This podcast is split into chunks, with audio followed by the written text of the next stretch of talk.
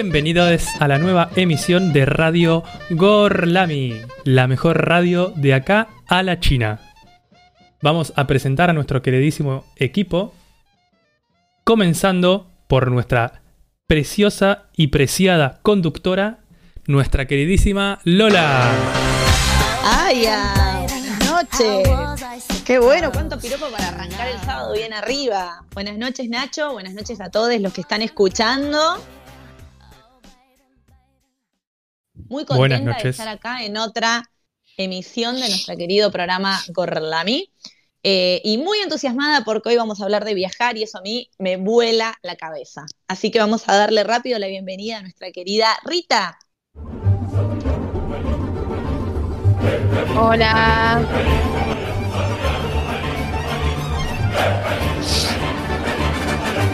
Muy buenas noches.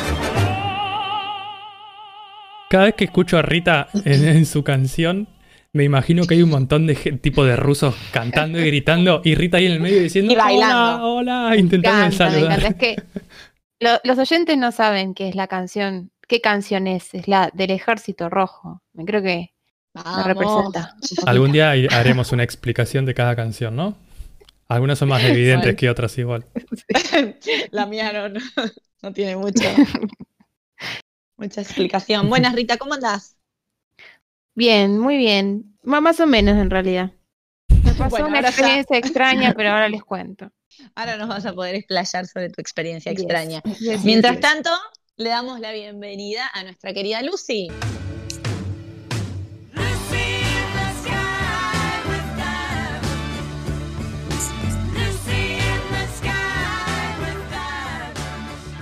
Muy buenas noches, muy buen sábado. Yo ya estoy con el cinturón de seguridad puesto para salir de viaje. Bueno, bien. Ajustate el cinturón porque hoy vamos a recorrer un par de lugares y experiencias. Así que vamos a pasar a darle la bienvenida a nuestra querida Sarita.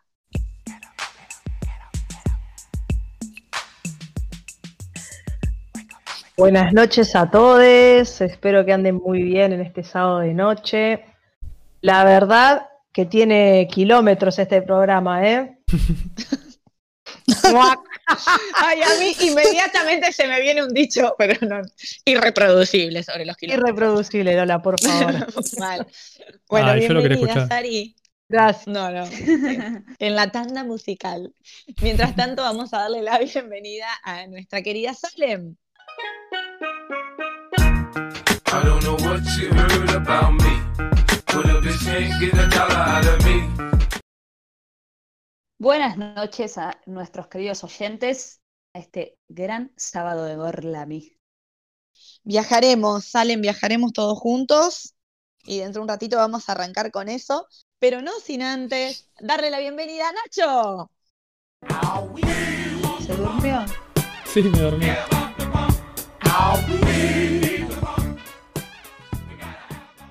Yo ya estaba soñando con los viajes, por eso, perdón, que, que- que me dormí. ¿Cómo Y bueno, te primería?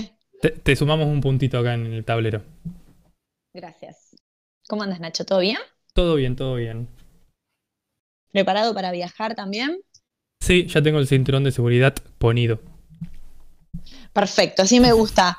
Bueno, que Salem entonces nos recuerde rapidito las redes sociales, así empezamos a chusmetear un rato. Sí, nos pueden encontrar en Twitter y en Instagram como arroba gorlamiradio, en nuestra página gorlamiradio.blogspot.com para escucharnos a vivo. Y también, si no nos pueden escuchar en vivo, nos pueden buscar en Spotify como Radio Gorlami, The Best of the Best. Y tenemos una recomendación en el programa de hoy. A ver. Queremos recomendarles el Instagram Smart News, S-M-A-R-T-N-E. Smart News, todos deben saber cómo se escribe o pueden entrar en la página smartenoticias.com.ar, que es un, un medio de comunicación actualizado que nace desde el periodismo joven, que busca generar espacios críticos sin ningún tipo de fanatismo ideológico que los va a sorprender, porque está muy, muy bueno.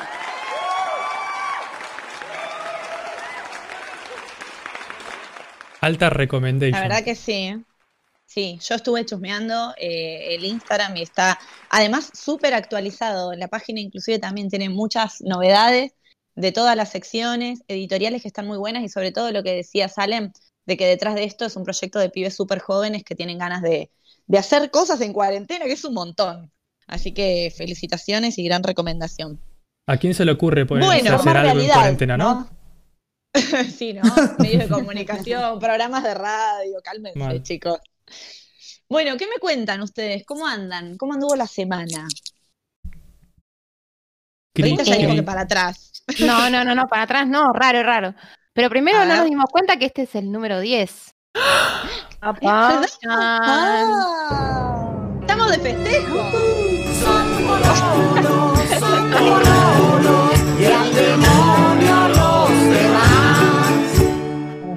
¡Qué emoción! Desde el- sí, desde la numerología. A uno ver, más la cero, numerología. Ojo, 10, vieron que se suman los números y uno va reduciendo. 1 más 0, ¿cuánto es? Ay, Uno. Ay, qué. Bien. y el 1 tiene que ver con los inicios, con seguir dando comienzos a cosas muy buenas, como abrir caminos, ensanchar mm, el espacio. Así que hoy bueno, es un capaz se nos excelente programa. puerta. Sí, estamos recomenzando, ¿no? De, de algún modo.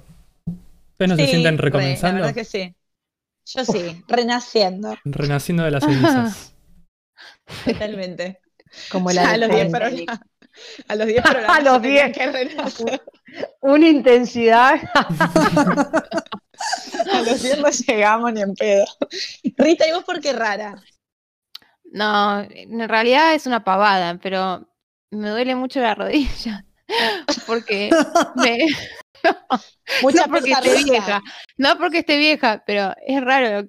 O sea, me dicen, che, ¿qué te pasa? Que te tocas así. No, es que me duele la rodilla porque me pinché con un cactus en la puerta de una panadería, chicos. Entré a la panadería, me choqué el cactus, me, me caí. Me encanta Sí, cómo, encima- cómo fue desenrollándose, ¿no? Desdesenrollándose. Me duele la rodilla porque me pinchó un cactus en la puerta de una panadería. Muy panadería? Así no vamos. Si La estabas, chica, en la, una si estabas, en, estabas en la panadería el día que una piba se chocó un cactus y se cayó, es Rita. Era yo, una, una chica que estaba al lado me dice, ¿te chocaste el cactus? Y digo, sí, ¿a quién se le ocurre poner un cactus de decoración? El cactus es una, una, una- herramienta de, de- de defensa, no sé qué, defensa. pero claro, es un arma de combate, pero no puede ser un elemento decorativo. en Entonces no pudiste robar ahí. Nada, me volví con todo el pantalón lleno de espinas y ahora me duele la rodilla. Sos la, la Jesús de las panaderías. Sí. ¿Compraste algo por lo menos? Una. Iba a comprar una tortita, eh, aprovechando que mañana es el día del niñe, y em, nada, compré, compré, pero la Ah, panadera, bien. todo el mundo me miró así como diciendo, esta chica no está bien, No, evidentemente. Nada. te, te reconocieron fácilmente.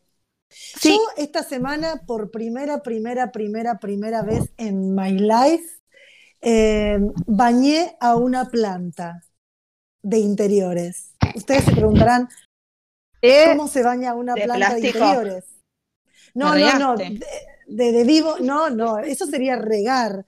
Le pasé Ah, un ah. algodoncito con Regarla es agua, regar. hojita por hojita por hojita y eh, digamos hace como un mes que la puse acá adentro y la veía que estaba opaca y que tenía mierda de pajaritos y digo esta planta se merece que yo le hable porque hasta ahora está viva lo cual es un montón y bueno estuve por primera vez bañé a una planta en mi vida Bien. ¿Quién?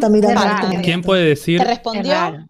Yo bañé Eh, una planta, hasta no? ahora no ¿cómo? Sí. No, que quién puede decir en su vida yo bañé una planta. O sea, no es Y cualquier hasta cosa. ahora no es cualquier cosa, porque alguna vez en esta cuarentena, no sé ustedes, ¿no? En esta cuarentena, ¿qué cosas hicieron por primera vez? Aparte de, en mi caso, bañar una planta. Oh, por primera vez en su life. Inventar una radio. Una radio. una radio, claro. Bueno, aparte. Ay, no, sorry. No es mi primera vez. Ay, Siento. sorry. Ay, ay, la Ay. Ah, yo perdón. que invertí, Bueno, igual yo quiero decir porque que allá por el 2001, cuando vivimos una situación extraña, por- que es similar de extrañeza a lo que estamos viviendo ahora, que había muchos paros y en las escuelas había paro. Mi hermana y yo hicimos un programa de radio grabado, que obviamente Ah, no lo transmitíamos. Tampoco. ¿Qué? Ah, que vos tampoco eras virgen en radio. No, no, yo no Yo soy virgen. tampoco, tengo que confesarles. Ah, ¿en Yo tenía un programa, en, la secundaria tuve un programita de radio que hacíamos así sobre política. Al final son como la de Bake Off, En la escuela tuvimos Nacimos radio. viejos nosotros, sí. que dicen que, que no era profesional y son todos pro acá. Profesionales de la radiofusión. No, pro no, no. ah, ah. No, nadie es pro. pero- Para nada, para nada. Yo ¿Alguien en esta más? cuarentena estoy a una compra de ser accionista del Mercado Libre. Y basta- varios de acá, me parece. Sí, Es nivel sí, 100 ya, de Mercado Libre nivel 100. Mal, Mercado Libre me No cosas gratis, promociones. Eh, te manda al- Hotmail, bueno, Hotmail soy una anciana, perdón. Sí, Eh, sé que esto te interesa, sé que esto Vale. lo estás buscando. Ya. Obvio que lo estoy Mercado buscando Libre. si puse yo plastilina de colores en Mercado Libre. No me tienen que decir que estoy buscando plastilina de colores, ya me di cuenta. Pero bueno, Mercado Libre será un señor con anteojos que está por todos lados en nuestra casa observándonos. Ya Acá- con estar dentro de acá nuestro no hay nadie. teléfono es un montón. No, si estuviera dentro de mi casa, sería que feliz. por primera vez, entre un montón de cosas que hice, la del tarot ya la conté un montón de veces, trasplanté un cactus. Y lo digo porque se me conecta un poco con la, la experiencia de Lucy y a su vez la de Rita. Y es una de las ¿A cosas una más panadería? Creo que las plantas van a terminar, ¿Viste vos? van a terminar dominando el mundo, te digo. Si seguimos bañándolas. Chico, pero eh, es muy complejo, o sea, agarrar un cactus para trasplantar, ¿se entiende? O ¿Y sea, por qué no lo bañás al cactus? No lo bañás con una esponjita como yo bañé a la mía. Uy. Uy. Me doy la rodilla, no, no quiero hablar más de esto. mi pregunta es, Bañate. ¿cómo sacaste el Bañate cactus? ¿Cómo sacaste el cactus de la maceta? Eh, se cayó directamente, voló por el aire. Rompió la maceta. Eso quería que la digas. maceta se estrelló. Y bueno, lo dejé al cactus tirado una noche ahí, al otro día lo suavemente y, y- y lo trasplanté. Espero que sobreviva. A Los cactus Bueno. sobreviven a todo. Yo creo que sí, son las plantas que más me duran. Así que tengo esperanza. Y va Rita a tu casa, no. bueno, ya una ahí es semanita de como- compras y, y plantas. Mm. No sé, Sari, ¿vos en qué anduviste, Sarita? ¿Mucho pan?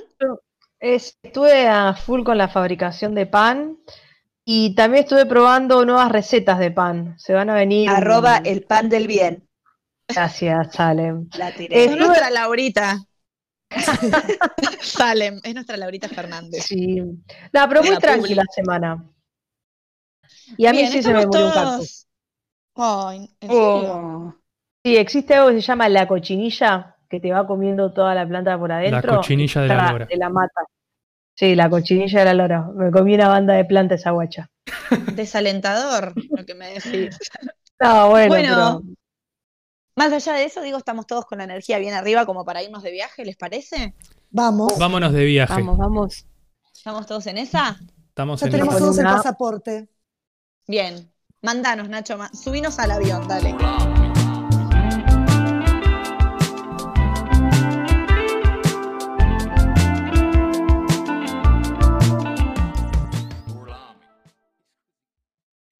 Bueno, como ya sabrán, porque lo estuvimos anunciando en nuestras redes, eh, estuvimos comentando mucho en la semana este tema de, sábado, este tema general de sábado, que es viajar y todo lo que eso engloba, ¿no es cierto? Eh, ¿Qué nos genera viajar? ¿Hacia dónde pensamos viajar? ¿Qué es lo que nos motiva? ¿Qué nos desafía? ¿Con qué cosas nos encontramos? Y se nos ocurrió compartir un par de experiencias personales de distintos tipos de viajes que en el grupo hemos compartido. Y sobre todo, eh, yo desde lo personal plantear esto de cuando nos aproximamos a un otro, justamente desde esa otredad que se ha construido, ¿no es cierto? Porque hay una tendencia a eh, fortalecer nuestras identidades, sobre todo nuestras identidades locales o nuestras identidades nacionales, construyendo totalmente a un otro como un distinto, como lo ajeno, como algo medio inalcanzable, y sobre todo también construido mucho, y ahora cuando empecemos a, desenrollar el, el ovillo lo vamos a ver, eh, construido mucho también desde el prejuicio, ¿no? No sé si a ustedes les pasa de que hay como un preconcepto siempre de los países a los que se va, que no necesariamente es con lo que nos encontramos, ¿no? Siempre se ahí. escuchan comentarios de, uy, tené cuidado en tal lugar, uy, tené cuidado con esto. Sí, sí, totalmente, es verdad. Siempre Bien, tenés eh, un le- preconcepto de, lo que, de lo que vas a hacer. Sobre todo Total. el preconcepto se halla más cuando uno llega y es de noche. A cualquier país que uno llegue, si llega de noche lo ve de una manera y al otro día cuando sale el sol lo ve como realmente, eh, digamos, con otro lugar como más positivo. Yo creo que es la, la recomendación número uno del viajero de llegar a todos los destinos de día. Tratar De en lo día, posible sí. de no llegar de noche porque siempre es una idea como "Ugh", media rarí. Y el jet Eh, lag yo voy a que contar te una deja re loco. experiencia. bueno, sí, eso ni hablar. Y se padece, ¿eh? yo pensé que no existía y es muy fuerte. Eh, les voy a contar una experiencia muy personal, eh, sobre todo por esto, y arranqué con esto de la otredad porque había mucha construcción sobre el país al que yo iba. Eh, casualmente, hace unos días se cumplieron nueve años de que yo me subía a ese avión con mi amiga Vani y nos íbamos durante seis meses a Guadalajara, México. Ay, necesitaría ir una música mexicana, me la tendríamos que haber pensado antes. Eh, no me lo esperaba. Un poco loco, un poquitito loco. Te la musicalicé. Yo, yo pensaba, gracias. Yo digo una moral mexicana también, ¿no? Talía. Un Amor para a las la chicas que nos están escuchando. Gracias, Lucy. Bueno, No, me fui a nada. México. ¿Qué tal? Como primer destino, la primera vez que salía del país, con creo que 23 para 24 Qué lindo. Era una grandota boludona ya, pero era como toda una experiencia. Y yo creo que también acá los viajes eh, nos marcan y los lugares nos lo definen, creo que las experiencias que la atraviesan. Eh, estábamos pensando con el grupo con el que viajé en, aquel momento, en realidad que nos conocimos y nos encontramos en esa experiencia, en volver para los 10 años, ¿no? A Guadalajara a celebrar, porque lo loco es que tenemos un vínculo intacto, por eso digo que los viajes también nos hacen las experiencias. Compartimos, Ya casi estás. muy chicos. Sí, re, es que la idea era ir para Año Nuevo de este. Y al final, bueno, pandemia. Bueno, pasaron Eh, cosas. Pasaron cosas. Digo, con el grupo quedó el vínculo intacto, nos hicimos muy amigos, ahora les voy a contar un poco de qué se trató. Pero saben que nos da un poco de miedo también volver, porque sentimos que es como un poco eh, volver a encontrarnos con un lugar, ya con la adultez, desde, otro, desde otra mirada, y tenemos miedo de romper esa experiencia tan angelada. Digo, que fue perfecta, que nuestra memoria está como latiendo como si fuera hoy, y creo que tiene que ver por el contexto que nos atravesaba. Éramos todos estudiantes. Bueno, el cuento. Me fui ¿Puedo, una ¿puedo ilustrar estudio. lo que estás diciendo? Dale. Porque la semana pasada, la semana pasada, cualquiera, el miércoles escuchamos Y sin embargo de Joaquín Sabina, que en una de sus canciones, muy conocida y muy bonita, dice, en Comala comprendí que al lugar donde, has- donde he sido feliz, donde has sido feliz, no debieras tratar de volver. Ahí tenés. Chan. Bueno, chicos, Comala cancelando. Comala es una ciudad Buscando otro inventada no México. cancelando. Claro. Eh, tenemos como todos un amor así muy profundo por México, por lo que significó nuestras vidas. A mí desde lo personal fue abrir la puerta del mundo, porque después de esa experiencia, que yo estuve seis meses en Guadalajara, fue como, a la mierda, o sea, hay un mundo mucho más grande que mi ciudad, que tiene 100.000 habitantes. Conocí gente de todos los países y ahí se me empezó a picar el bichito y nunca más paré de viajar. Pero bueno, les cuento cómo fue mi, mi experiencia. Me fui porque gané una beca de la Universidad de Luján con mi amiga, como les decía.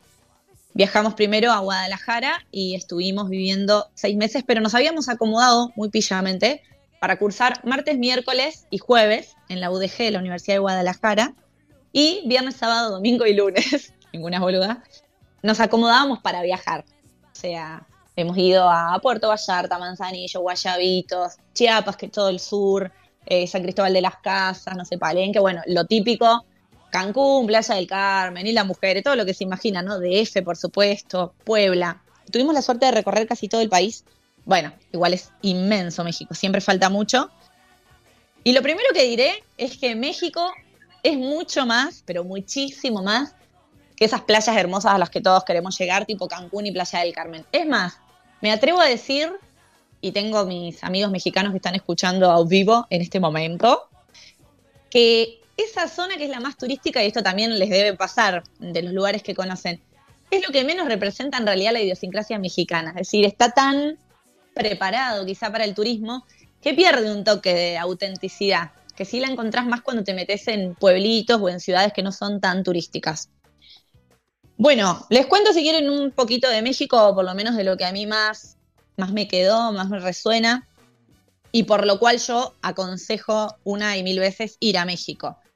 Eh, me parece que México es, dentro de los países de Latinoamérica, uno de los más grosos en cuanto a cómo persiste aún eh, la historia de todos nuestros pueblos originarios, ¿no?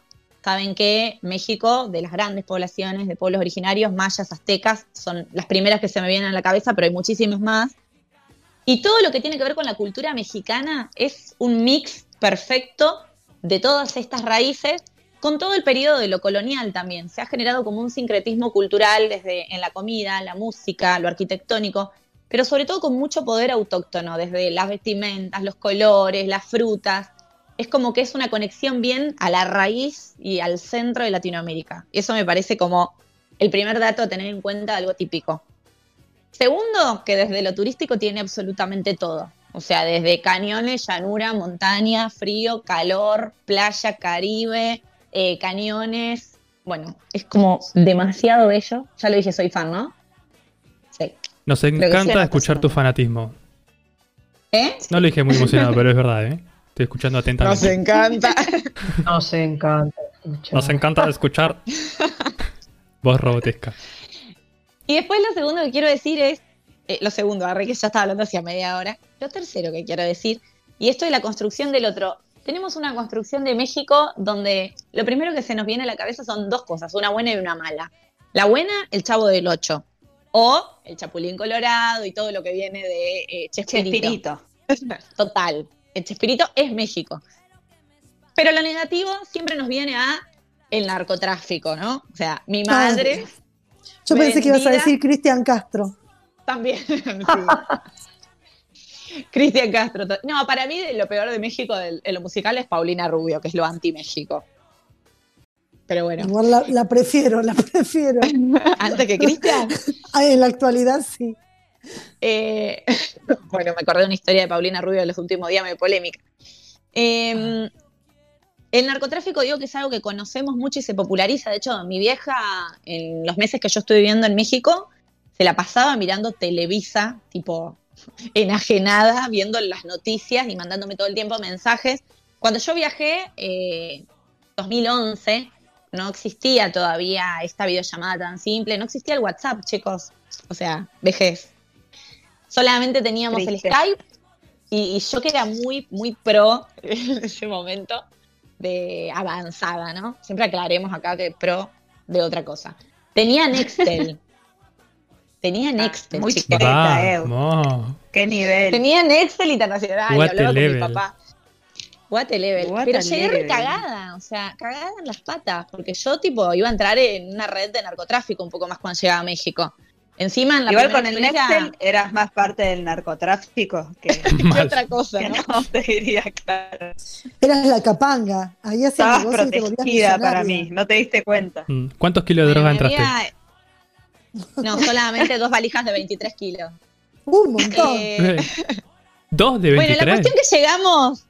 Sí, dos de 23 pude llevar, llenas. Llevé libros, chicos, no, muy al pedo. La primera vez que viajaba, o sea. Y lo que me traje, me traje un acolchado de México, entre otras cosas, para que se den una idea. Eh, llegué con todo el miedo. De hecho, mi compañera de viaje, tipo, tuvo una primera noche. No, no debe estar escuchando si no estaría mandando un mensaje. Muy mal ahí. Pánico, tipo, atravesamos las valijas a la puerta porque nos sentíamos en una película mexicana de las malas. Y después de romper esa estructura del cascarón y empezar a escuchar a nuestros compañeros de la uni decir maestro eh, y sentirnos en el chavo del 8 total, aflojamos y descubrimos que el mexicano es, por lejos, por lo menos de lo que yo conozco, de lo que he viajado, uno de los, de los huéspedes, por decirlo de alguna manera, más cálidos y más amables. Y acá quiero distinguir dos cualidades del mexicano que para mí son como tips a tener en cuenta.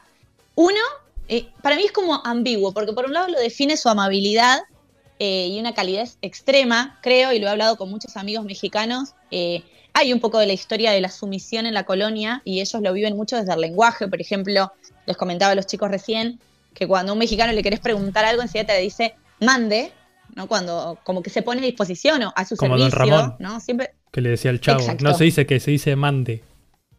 mande.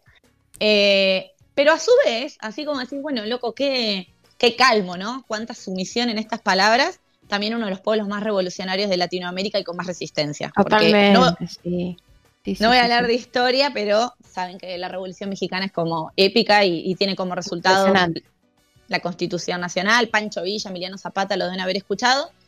Y un movimiento que me, me importa mucho destacar, que es el movimiento zapatista, que es un movimiento de los 90, del 94 para ser más exacta, donde los pueblos originarios del sur se reivindicaron y recuperaron sus tierras que les pertenecían por, por ocupación, ¿no es cierto? Aunque no tenían ese bendito papel que les pedían.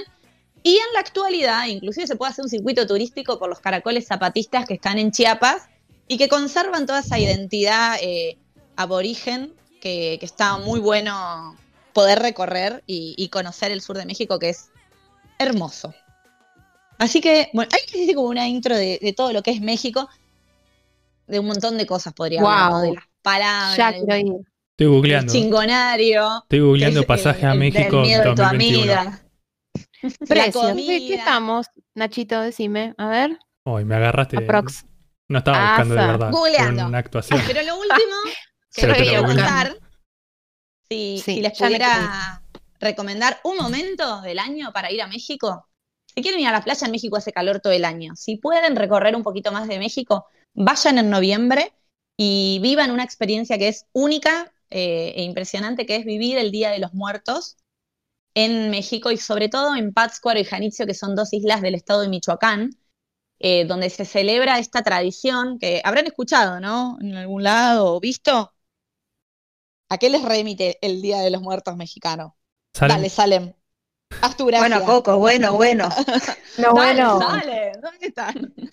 Bueno, el Día Lo que pasa es que te la canté y me pediste amor a la mexicana. Me, me pusiste triste. Horrible. eh, el, día, el Día de los Muertos en México es Coco y, y mucho más. O sea, es una isla por cierto es hermosa. Coco. eh. que es hermosa y que está inspirada en esta isla en Pátzcuaro, a la que llegás en un barquito a la medianoche y vas a pasar toda la noche a esa isla y ves las luces de las velas de lejos, todo el cerrito iluminado y la fiesta o el evento transcurre en el cementerio y está muy bueno para romper con nuestra cabeza y nuestra estructura de lo que significa la muerte y ver cómo los mexicanos lo encuentran como un momento de encuentro, donde están con sus seres queridos que vienen de visita una vez al año y que ellos lo honran con sus altares, con sus flores, con sus banquetes de comida, mezcal, tequila. eh, así que esa es una de las experiencias más hermosas que me tocó vivir Ay, en perdón. México. Sí, ¿Vos te quedabas cerca de ahí? No tanto, nos había tomado unas horitas en colectivo, hicimos algo que nos dijeron que no hagamos, pero bueno, perdón, que era no, no viajen de noche y bueno, terminamos de cursar y lo loco es Pero que... tus amigos te- les recomendaron ir a pasar ese día específico ahí. No, exacto. Nos dijeron vayan. De hecho, yo cursaba ese día Historia de las Religiones, una materia, y la profesora dijo, si ustedes quieren aprender de historia de las religiones y quieren saber nuestra cultura, no vengas a la universidad y vayan a pasar el Día de los Muertos a Pátzcuaro. No nos corrió la falta, de hecho nos habilitó que vayamos, una genia la profe, y, y fuimos a pasar el Día de los Muertos. Y fue eh, de las mejores experiencias de mi vida. La, la gente bailando, el baile de los viejitos, que es un baile muy típico y tradicional, la gente se pone careta de, de viejito y bailan como, como con bastones, y- hermoso. Así que nada, Molto espero haberles contagiado un poco el amor que tengo por México y comer chapulines, taco. Me volví con 8 kilos arriba, chicos, de México. Ahora Salen va a contar su experiencia, parece que me va a comprender. Cuatro de esos ocho kilos eran una, un acolchado, ¿no? No, no. En la valija, 60. Y sobre mí, 80 kilos de felicidad, de taco, quesadilla y, y mole y demás. Así, y tequila, sobre todo mucho tequila. Picante. eh, ¿Fan del picante o no te gusta tanto? Y me acostumbré mucho. La verdad que por momento lo puteaba, porque te tomabas un bondi a las 6 de la mañana, te venía el, el sanguchito que yo le hice en la torta de jamón, y mordías y tenía un jalapeño. Entonces decía, puta, porque qué necesidad. Ah, pero aprendí a pedir todo que no pique. Tipo, si pedías un vaso con piña, que no pique, una cerveza que no pique. En lo más irrisorio que vos decís, aclaro, en México siempre aclara, que no pique. Igual te va a picar, pero por lo menos capaz que no tanto. O sea, esta Así experiencia es bueno. la que te hizo después enamorarte de viajar, básicamente. Sí, mal. Nunca más paré. De hecho, de ahí, todas las vacaciones de invierno y todas las de verano, me fui a algún lugar dentro de lo que me posibilitaba la guita del momento o las- los días de vacaciones. Pero fue como descubrir que hay un mundo afuera y que lo quiero conocer. ¿No hubo más becas? Eh, no hubo becas de intercambio, hubo viajes de, de voluntariado, pero ese viaje fue soñado, chicos. Yo estuve seis meses viviendo de arriba y me habían pagado en euros una beca con la que estábamos muy holgadas económicamente. Te pasa el dato, ¿cómo, cómo se gana la beca para ir? ¿Qué tenemos que hacer? Bien, Salem, cualquier estudiante de la universidad pública de nuestro país puede acceder a estas becas. Yo fui a una beca Santander, chivo para el banco que nos pague, que nos pague la publi, diría Vicky Cipolitakis. y también hay becas del Estado en todas las universidades públicas, ya con el 30% de la carrera y se, se concursa a partir de promedio, cartas de recomendación, algunas entrevistas te tenés que postular. Pero la Universidad de Luján, por ejemplo, tiene plaza, tres o cuatro plazas todos los años, así que Ah, Les estudiantes- fue, ahora que me, que me acuerdo. que estén escuchando, anótense y no se pierdan, porque es como un viajar, pero no es cualquier viajar, digo, inmiscuirse en la universidad, los hábitos, la rutina, los compañeros de estudio. La verdad que está muy bueno, es una apertura de cabeza gigante. Muy difícil, muy Así que bueno. distinto que el turismo, ¿no? Una cosa es el turismo y otra Y- cosa es ir y ser Claro. parte de ese lugar por un tiempo. Es completamente distinto. Y de hecho, al principio eh, nos miraban nuestros compañeros como un bicho raro. Y arrancamos como siendo las, las raris. Y terminamos como con un banquete que nos hicieron nuestros compañeros de la universidad y la profesora en el patio. O sea, una cosa hermosa. Pero es lindo romper esas barreras. Súper recomendable. Bueno, no los quiero aburrir, pero saben que yo me apasiona México y viajar, así que podría estar hablando toda la vida. Pero me gustaría que Nacho nos cuente porque su experiencia también tiene que ver con esto, pero es una experiencia más de investigación, ¿no, Nacho? Chan, chan, chan. Así es. Y para Chan, eso chan. me voy a poner una música, porque vos te pusiste, yo te puse una musiquita, Amor a la Mexicana, y voy a tirar una pequeña pista con una canción. A No ver. tengo una peli acá, no tengo un para cantar. A la mierda. Esa, Épico. esa, esa. Uh, uh. Uh, uh. Nos vamos a Bueno, bailar. la saco porque está gritando mucho. ¡Ay, nos La- cayó! La dejo de fondo, la es dejo de fondo. sábado. Reda para ¿A dónde bailar y cantar Nacho? esta. ¿A dónde fui? Qué loco que nos lleve a Shakira igual. Al mundial. A Colombia, Colombia. con Shakira. No, fui a Sudáfrica. fui a Sudáfrica. Ah, eh, Ah, bueno. Buena. Por eso esta canción. Por eso esta canción. No, fui a Sudáfrica cinco años después del Mundial, es decir, en el 2015. También tenía unos 24 años como Belu, digo como Lola, jeje. Eh, Guiño, guiño. guiño, guiño. No, tenía unos 24 años, también estaba recién recibido. Había estado haciendo mi, mi tesina de licenciatura. Y cuando terminé, bueno, tuve la posibilidad también ahí desde el mismo laboratorio donde estaba laburando, poder hacer un viaje de intercambio a Sudáfrica. ¿Y en qué consistía esto?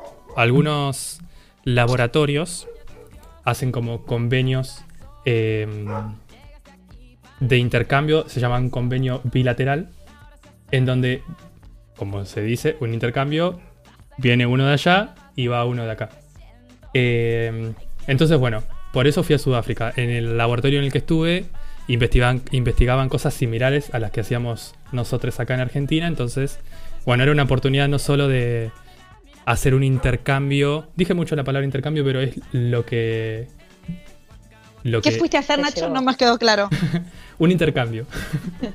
Ah, qué bien. Eh, ¿Estamos en condiciones de decir que sos un grosso en Nah. lo tuyo? Del intercambio. no, no. De... Soy un grosso en el intercambio, sí. En eso sí. Decilo. No, no, no. No, no, no, no, no era un grosso, ¿eh? Fue algo que se dio y que tuve la suerte también de hacerlo. Estaba en el momento particular, en el momento especial. Eh, Pero fuiste a investigar sobre qué área.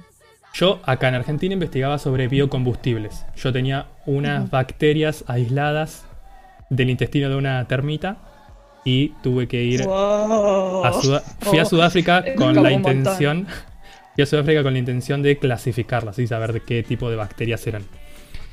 Para mí Eh, sos un grosso, escúchame. De ¿qué infectar Sudáfrica con termitas. eh, Dijo biocombustible, o sea, grosso. Bueno, la cuestión.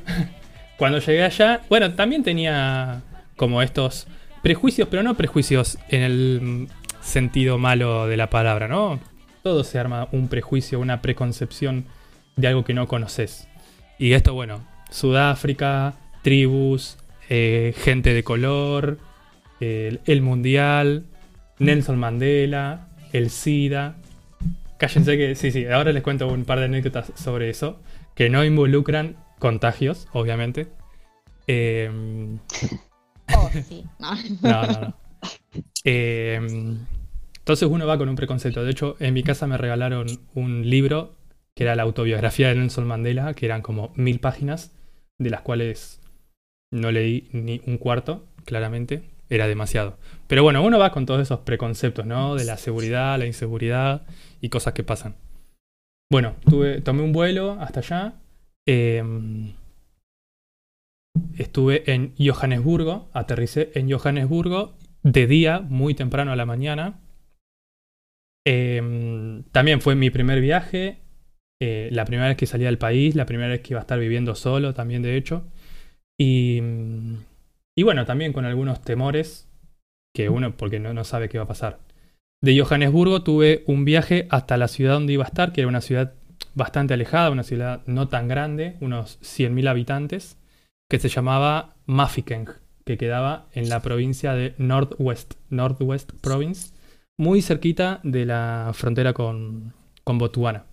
Y bueno, esa ciudad ahí era, eh, en el momento del apartheid, una ciudad que vivía gente negra, era particularmente de negra. Y el campus en la universidad en la que estaba también era eh, para gente de color.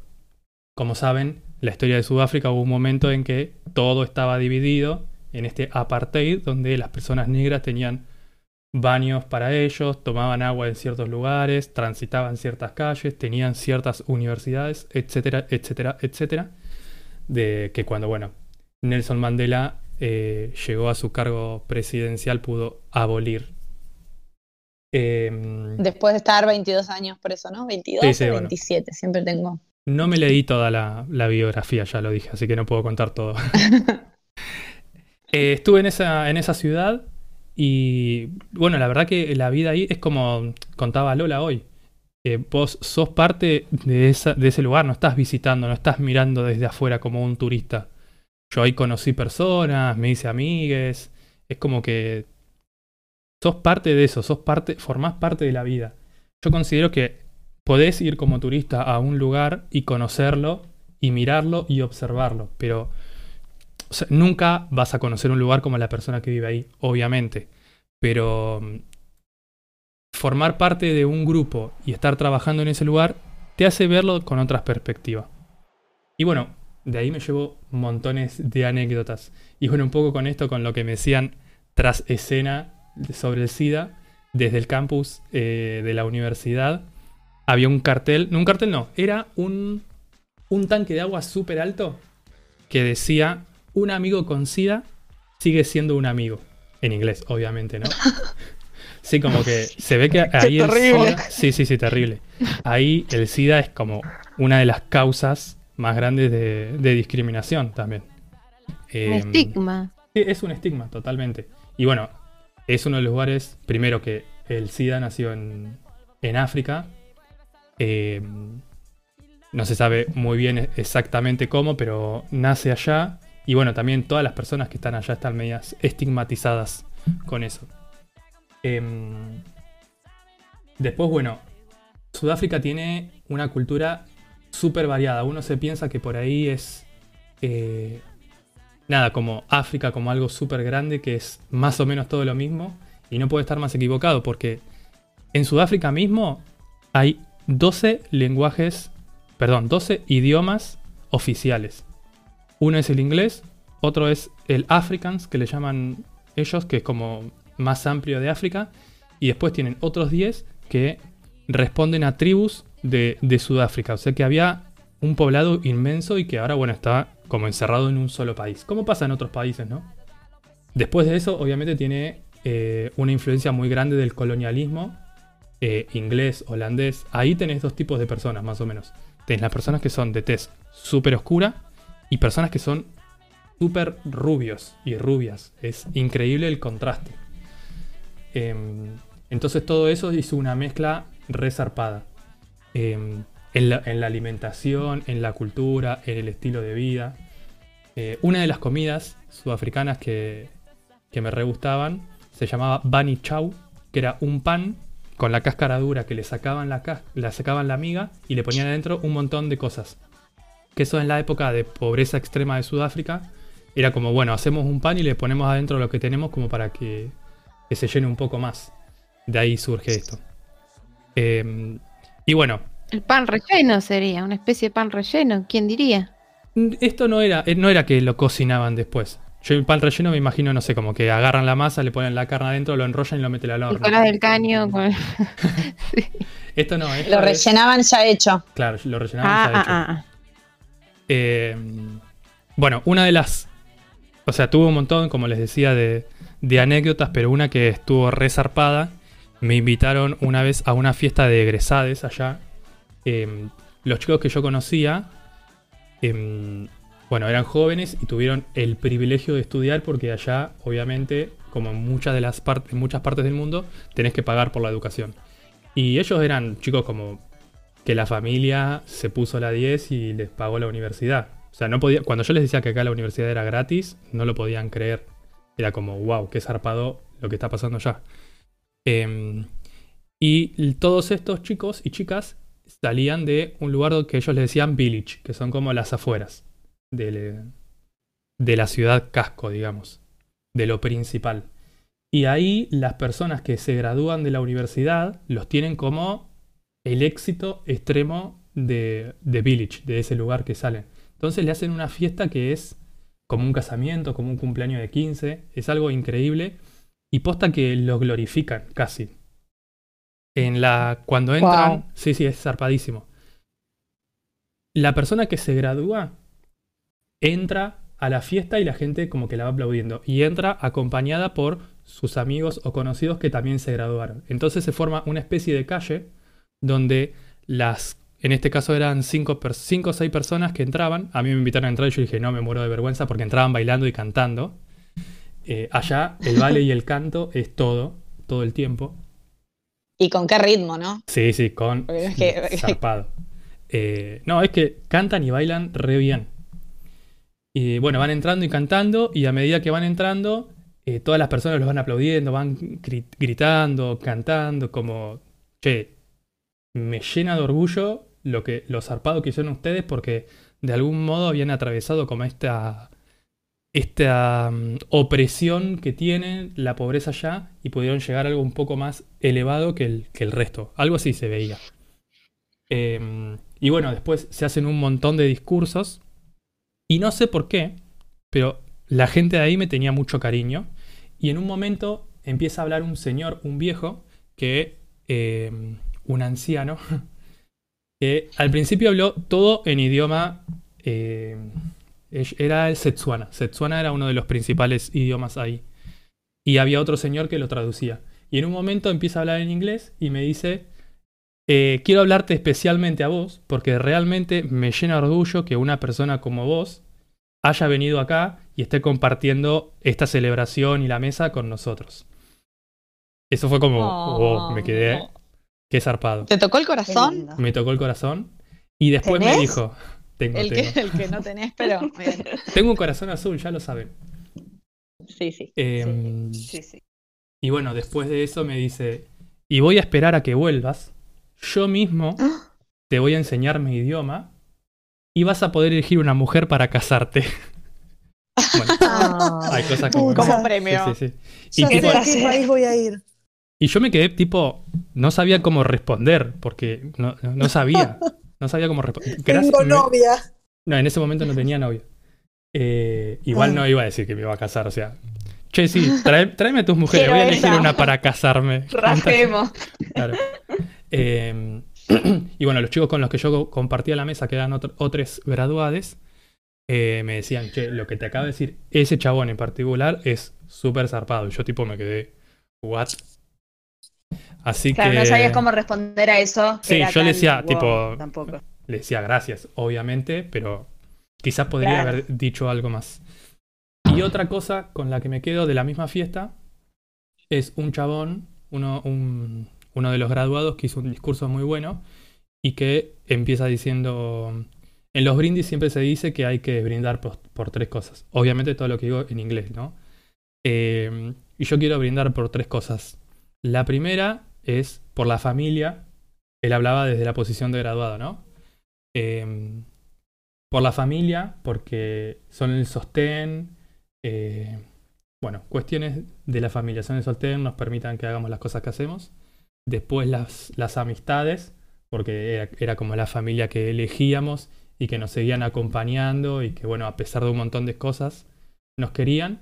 Y la tercera, que fue como la más zarpada, eh, la valentía, dijo, porque hay que ser valiente para vivir en el lugar donde vivimos, refiriéndose a Village, este lugar, y como salir al mundo a luchar por sus sueños.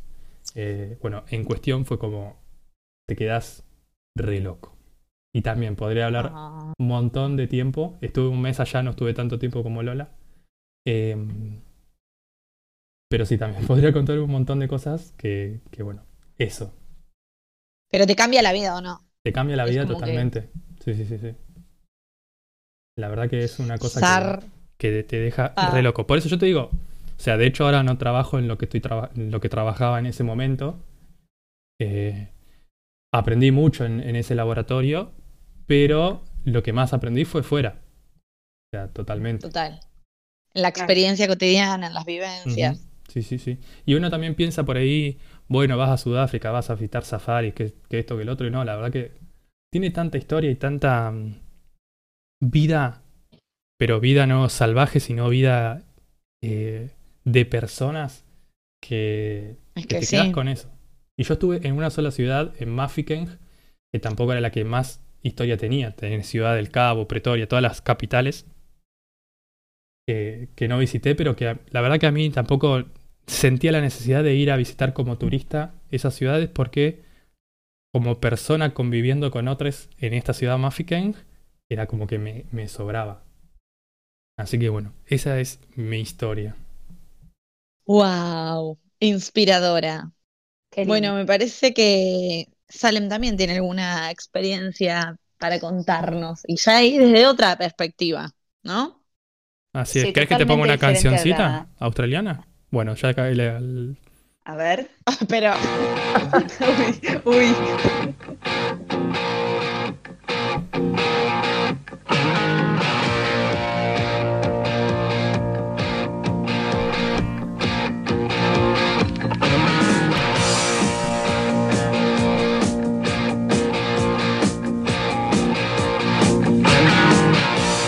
Bueno, tiene como una introducción un poco larga, pero es It's a Long Way to the Top de ACDC que son australianos y yo me enteré hoy. Pero me gustó, me gustó. Eh, bueno, esto de cancioncita australiana por ahí les dio una pista de qué país voy a hablar. A ver, adivinen igual, ¿eh? Y sí. Sí, es Australia. Muy distinta el, el porqué de mi viaje. Es un viaje que s- salió así medio. Yo desde muy chica, 18, 19 años, que tenía la idea de querer irme de viaje por unos amigos míos que habían trabajado conmigo y me habían contado esta experiencia, ellos más grandes.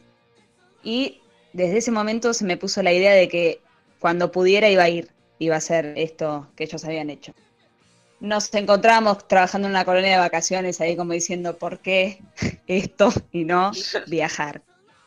Eh, bueno, pero para ese momento no tenía ni la plata, básicamente, ni la personalidad para irme sola a una aventura como esto, eh, como esta, este viaje conlleva, digamos. Eh, me costó mucho ahorrar, la verdad, eh, encontrar un trabajo en el cual pudiera ahorrar para irme de viaje. Llegó igual el momento el año pasado. Tenía mi hermana que ya estaba viviendo ahí en Australia, entonces como que ella me, me ayudó, me empujó un poco a decir, venite para este lado, venite donde estoy yo, así no arrancas desde nada.